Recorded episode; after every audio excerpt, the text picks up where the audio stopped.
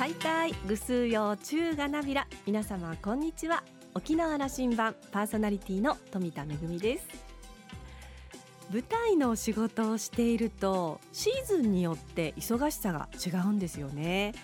秋は文化の秋ということで秋冬の公演が多いので今の時期はですね その準備でなかなかこうあの忙しさがこう急増しているような、えー、時期なんですけれどもそれでもやっぱり仕事だけしていてはねと思って先日ですねあのお世話になっている先輩とちょっとお酒を飲みに行ってまいりました。短い時間ではあったんですけれども日頃感じていることとかそれからちょっと愚痴をこぼしたりとかしてでもねあのそれで大変リラックスをしまして、えー、次の日からリフレッシュしてまたお仕事頑張ろうという気持ちになりました。やっぱりメリハリって大切なんだなと感じています。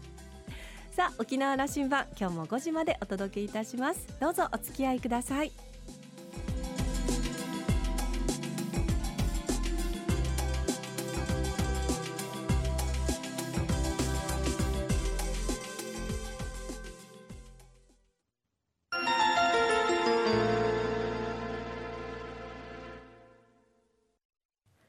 那覇空港のどこかにあると噂のコーラルラウンジ。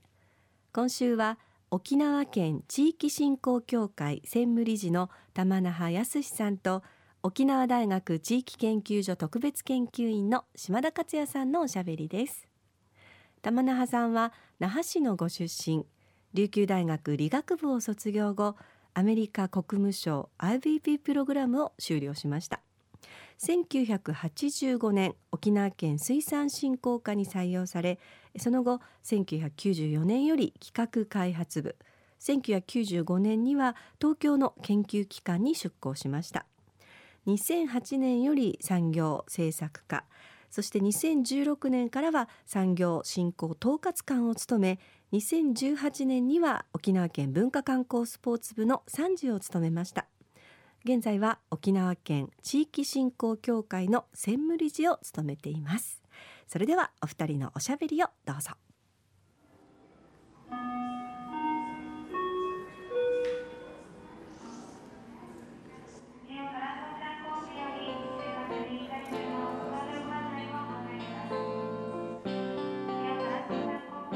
玉那覇康さんとメディアで話すのは今2002年以来ぶりなので17年ぶりなんそうなんですか。はいはいはい。やっと来てくれましたね、はい、はい、はい、こんにちは。県庁職員を何年やりました？もうかれこれ30年近くなりますね、うん。はい。えー、流大では生物学。そうですそうです、うん、はい。県庁の仕事は面白いでしょう？あ面白いですね。さんにとっては。はいはいはい。まあ文句はすごい言われますけど、うん、はい。たまあの一般社会での評判は玉永さんほど県庁職員として面白く組織を動かしている人はいない。いやいやいや迷惑かけまくってすいませんけど、はいはい、僕は言いませんけど、そうだ、はいはい、えっ、ー、と今日はですね、うん、せっかくなのであの玉那覇あの談義を聞きたいなと思ってるんですけど、うん、一緒に談義したいと思うんですけど、はい、あの我々あの賢者じゃないんで歴史には学びきれずに自分が経験してきたものを見ようと思うんですけども、うん、まあ、昭和の時代と平成の時代を見てきましたよね。はいはい、玉野林さんにとって昭和とは、はい、まあ沖縄の視点からですけどね、うん、あれ何だったかと。はいはい、えー、っとですね本当にあのちょうどら僕らがもう小学生の頃はちょうどまだねあのいろいろ戦争の傷跡もあって何ですかハードランディングっていうんですか一回社会が崩壊してますよね。うんでそういう中で沖縄の人々もまあ世界的にそうだったと思うんですけど、まあ、普通あの共通感覚とかあの共通認識っていう言葉で言われてますけども本当にみんなで豊かになろう。でまあいい学校に入っていい就職にすればいい、ね、老後が送れるっていうちゃんとライフステージがあって、まあ、それにみんな目指して誰も異議を唱えなかったっていうのが昭和かな、ね、多くの人が今年よりも来年が、はいはい、来年よりも再来年が、えー、豊かになって幸せになれるというふうに思っていたしまあ大体そうだったわけでね。昭和かなという感じしますよね。うん、はい、平成は？平成はだからもう一通り豊かさが一巡したっていうかな。家の中に三種の神器が揃ったりあとあの三 C って言われてる車とかクーラーとかがもう順あ、ね、潤沢になって、うん、じゃあどうしましょうかっていう価値観の多様化っていうかな。それはあの共通した、まあ、あの感覚とか認識がまあ崩れてった時代じゃないかなというふうに考えますよね。テクノロジーの進歩がそれを追い打ちかけましたね、はいはいはい。みんなパーソナルになっていったりしてね。はい競争も激しくなりましたね、はいはいはい個人個人の競争が激しく入ってきて、うんそれにすごく差が出てるようになそうですね。でそれで何ですか？言い方は悪いですけども勝ち組負け組っていうのがもうあっちこっちの業界で出てくるっていうのかな。あの中間層が減ってきた時代がまた平成じゃないかなというふうにねね。これはあの共有できると思います。えっ、とここまでの沖縄ということどういうところまで来たというふうな思ってます？いやー自分が取り組んできたことから。何ですか、まあ、どこと比較するかによるかもしれませんけどやっぱあのヨーロッパの国々と比較するとやっぱまだまだだしであとほらアジアとかいろんなアフリカとかの国々と比較するとこんな素晴らしい島はないよね。よくあの今おかげさまで空手でね世界から何十カ国からってお客さん来て一緒にあの話するんですけどこんな素敵な楽園みたいな島はないですねっていう方々が7割ぐらいいるんですね。まずいあの言われるのは水がすぐ飲めるっていうの。まあ海外の多分70%ぐらいではもうありえないこととであと夜歩ける。あの男でも女でも。歩けるところはもう多分世界で半分ぐらいしかなくなったんじゃない？都市部でですね。平成が終わったけど今今今でも沖縄は大丈夫だからね。そうそう、はいまだまだこういう面での治安とかっていうのはもう世界トップクラスっていうのはもっとあの沖縄の人は自虐する人もいると思うんですけど何ですかね？もっと島にねある意味あの外も見てあの自信持ってもらいたいなというふうにも感じますね。うんあのえーそういう意味では平成の終わりにとよくここまで来たなと。僕はそんな言葉が僕は合ってると思ってるんですけども、玉名さん流には一言は。そうですね。あのインフラ面では非常にうまくいってますけどもこれもやっぱりさっき言った二極化。あのほら那覇みたいな都市部は非常に人口が増えてあの離島行くとどんどん過疎化がまあこれ世界的にそうですけど止まらない。であと一方ではもう非常にね止めるもの。で沖縄あ日本に2台ぐらいしかない車がね沖縄にあったりとかしてますけど実際ほら女性の人たちはもう3つぐらい仕事掛け持ちしながら生活するっていうんですかもう本当にあの貧乏とか金持ちがもう入り乱れる社会っていうのかな、っていうのが今世界中で起きてますよね。昭和の頃はそうではなかったはずだ。うん、一応あったかもしれないですけどこんなにも目立たないくはなかったですよね。あの平成の数字で言えば後半になるとその貧富の差はいという、もう直接的な言葉で言いましょう、うん。それがえその日本のどの地域よりも多く高広がってしまったと、はいはいはい。これはみんなだからねあんまりねあのもっとこれは議論しなきゃいけないんだけども一時期数年前ぐっと盛り上がったけどもちょっとまたあの議論が下火になった気がするんですけども、これはもうえっとね白けムードっていうのも多い感じがしますよね。特にあの所得の低い人たちの方々がもう諦めてる方々が多いっていうんですかね。でよくあのこちらの方でそれはあの一応シングルマザーなんかの勉強会とかいろいろやるんですけどやっぱあの参加者がどんどん減っていくっていうかなもう頑張ってももうね希望見えないよということででやっぱある政党が今そういう声高らかに言ってますけどもあれも旧ねあの政党が言ってきた時みたいにただ批判するのは簡単じゃないですか、うん。あれがダメだこれがダメだっていうのは簡単だけどじゃあ実際にあのこの社会良くするための政策をどう作っていくかっていうようなあの仕掛けがなかなかできにくい時代にもなってきてる感じしますね。うん。あのそのそそのことがねやっぱこのその教育だとかねそのが学歴って言ってしまうけどもそそういうことにどんどんこう歪みになっていくもんだから、はいはいそのスパイラルというのを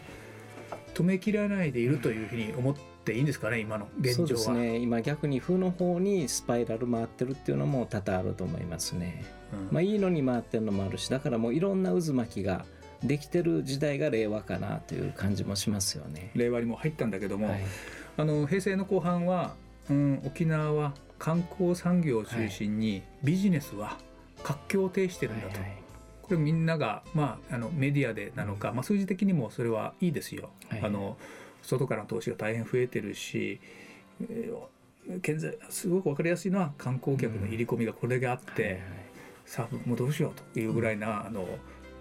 生活しにくくなるんじゃないかぐらいなことを心配していると、こういう状況があるんだけど、その経済の状況は今田村さんどう見ます、うん。これもすごいいいご指摘であの自分も考えてたのはほんの10年前ぐらいまではもうホテルの人たちって本当にねもどうやってお客さん呼ぼうかうそうそうもう本当に宿泊してたのに今じゃねもう断るのどうしようかで悩んでるんですがあの結局所得に反映されないっていうのはザル経済にすごい磨きがかかってあの何ですか明治時代はちょっと汚れてたザルが今はピカピカのザル経済になってですね見事に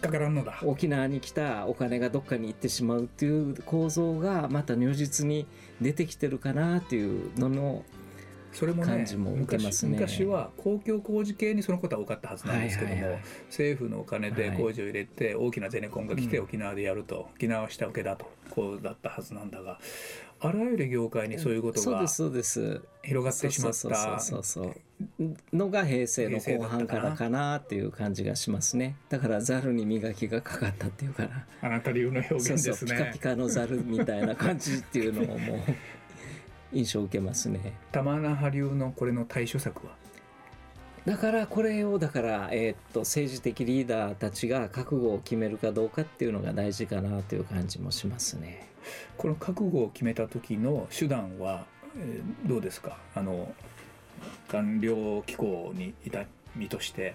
いや作れる。普通はもう反対するじゃないですか。今実際経済非常にうまくいっていてで一部ね貧困の問題はありますけどもなんとかあの制度疲労は起こしてますけど今実際はこれで動いてるので数年はそれで引っ張っていこうっていうような感じではないですかね。ちょっと待ってあのこの経済が良くなってると全体のパイとして良くなってるけども、それがあまあ言ってみればあの働く者にとって市民にとってそれが幸せな状況じゃないような気がするんだと、はいはいここの部分に関してだけもう具体策を玉那覇策をいくつか話してほしい。これこそだから令和でやる仕事かなと思っていて、で例えばこれからもどうしても前話したかことがあるかもしれませんけどあのほら僕らの人生ってワンウェイじゃないですか。あのどっかで落ちこぼれた時にセーフティーネットが生活保護ぐらいしかないしでそういう生活保護とかもらいに行こうと思ったらものすごい大量な書類とか、うん。大量な手続きとか、精神的にもハードルが高いそうそう高い状況の中で、そうなるともうえー、ともう本当に自分もちょっとお手伝いしたことあるんですけどねもう市役所行ってこいとかどうってねあのどこどこの機関行きなさいとかなんとかセンター行きなさいって本当あのシングルマザーの方々だと5箇所ぐらいたらい回しされて結局何にもならなかったっていうのも多々あるんですね。うんじゃあそれをあの政治や行政としてどう改革していくかっていう時によく今あのもてはやされてますけどベーシックインカムみたいな新しいもっとシンプルな制度設計みたいなのを沖縄のどっかの市町村のモデル的に社会実験していくような必要はあるかなっていうのはもう常々考えてるところですね。うん役所の職員っていうのはもう既存の今やってることではできないっていうのの一点張り、うんうんだからそれ壊していくのはやっぱり政治の仕事かなとは思っていてですね、はい、パラダイム変わるかとそうそうパラダイム変える時はもう役人とかね、うん。官僚ではなかなかできないので、そういう面では政治のアイデアっていうんですかエネルギー使ってってあの横串刺すっていうのが大事かなという、えっ、とあの6次産業化とはいはい、ずっとやってきましたね。はいはいはい。これね。あのいよいよこう形になってきたと思ってるんです。ではいありがとうございます、うんあの産業というのは一次産業二次産業三次産業だと、はい。はいずっとこれ昭和の時代から平成も思ってたと、1×2×3 の6次産業だとい。う話のものが沖縄はあちこち起きてますよね。はいはい。この辺が今のそのパラダイム転換のまたエンジンにもなると思ってるんですけども、いくつか事例をあのラジオを聞いてる人にも分かる事例を話してくれません、そうですね。やっぱあの昭和の時代っていうのはそういうあのうまくいってたシステムを壊すっていうんかな。6次化を壊す時代だったんですよ。何かというと例えばあのお魚を直売しようとするあの漁師の奥さんがい言おうとしたら、ちゃんと保健所の免許取りなさい。店舗構えなさいって言って業種をどんどん禁止していくのが昭和だったんですね。卸に出してスーパーに出さなきゃいけないよとみんな思った。で、みんな縦割りで自分は1時の中だけの人2時の中だけの人3時の中の人だけっていうのが昭和の時代だったんですね。で平成に入ってやっぱりそういう仕組みがもう行き詰まってきたんで今言った直売みたいな話になってきてじゃあ生産者は何ですか？もう作るだけというイメージだったのが売ってもいいんだっていう認識の中であの例えば糸満のファーマーズマーケットみたいなところはもう売り上げが十数億円になるような成功事例もやってますしでまた養鶏農家も今大変って言われてる中で例えばあのハイバルとかにある白玉養鶏場さんなんですけどもプリンを使ってちゃんとあのスイーツまでやるっていう感じでですね収入がどんどん上がっていくようなあの取り組みも今出てきていますね。そういう地場産業をきちっと強化していくことで沖縄社会全体がちゃんと食べていけるとそのあの落ちこぼれないの人が出ないような状況を作れるとそんな設計をするんだというのが令和。にしたいですね。本当素敵ですね、うんはい、そういうことですよね、はい、でそうすることで食の地産地消っていうのかな。がまたどんどん進められると思いますね。田村さん時間になってきたので、はい。あの2年半後に迫っている復帰50年のスタートにあたってのというここでどんな発信を我々沖縄はするということを、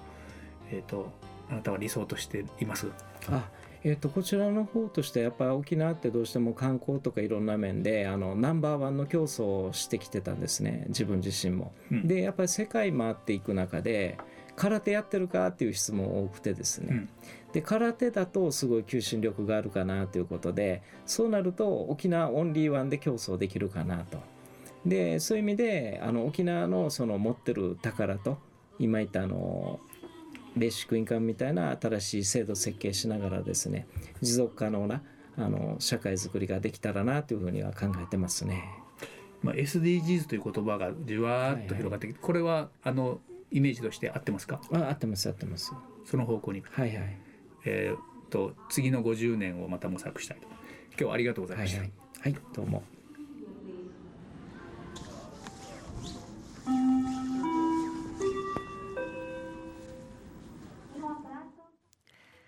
玉那覇さんはですね実は私あの昨年ですね、え、空手の舞台を作った時に大変あの応援をしていただきましてあの玉那覇さんご自身も空手振興ロードマップのあの策定委員長も務めてらしたのであの空手の振興について本当にあのご尽力をいただいてるんですけれども例えば私たちがあの国際通りで舞台公演をしてたらですねあの日本語だけで PR してちゃダメだとたくさんの外国人のあの空手愛好家もいるんだからということで英語でも PR しなさいということで具体体的なアドバイスをあのいただいてですねこういう文面だったらいいんじゃないかみたいなことまで英語もご堪能ですのでアドバイスをいただいたりしておりましたけれども、えー、沖縄はこれからはナンバーワンを目指すんじゃなくてやっぱり沖縄が持ってる良さを生かしてオンリーワンを目指していこうというお話でした。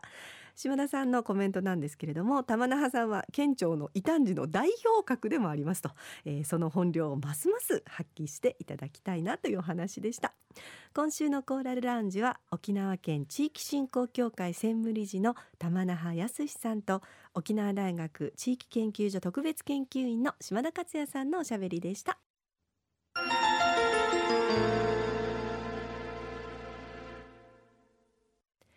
恵みのあしゃぎだよりのコーナーです。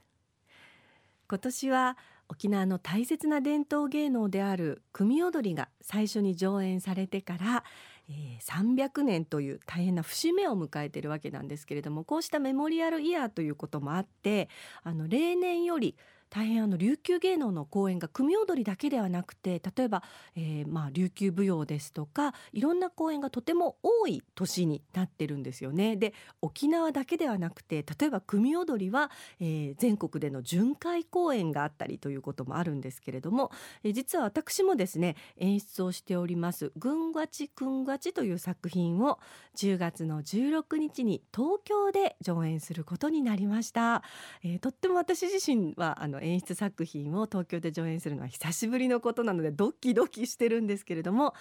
大変嬉しいことにですねあの本土の琉球芸能ファンの皆さんからのお問い合わせも早速たくさんいただいておりましてあの友達同士で行きますよとかですねあの琉球芸能の、えー、現地でその関東の方でお稽古をしてらっしゃる皆さんが本場の芸能を見に行きますということでたくさんお声掛けをいただいております。沖縄の伝統芸能ですけれども今やその愛好家というのは本土そして世界中にいらっしゃってこうしてあの私たちの応援をしてくださるというのは本当にありがたいことだなというふうに思っております。琉球芸能っていうのはあの沖縄で作られたものですけれどもそこには例えば本土の芸能であったりアジアの芸能であったりそういったものがまあチャンプルーになっていろんなものが合わさっていろんなあの文化が混ぜ合わさってできたものなので沖縄だけのものではなくて日本全体の宝そして世界の宝であるということを再認識するようなあのそんな毎日を過ごしていますまたですね秋には、えー、南米ペルーとブラジルでの公演も予定しているのでえー、まああの世界の皆さんにまたお届けできることをとても嬉しく思っております。東京公演に関しましてはまたあの番組の方でもね詳しいチケット情報などをお届けしていきたいと思います。めぐみのあしゃぎだよりのコーナーでした。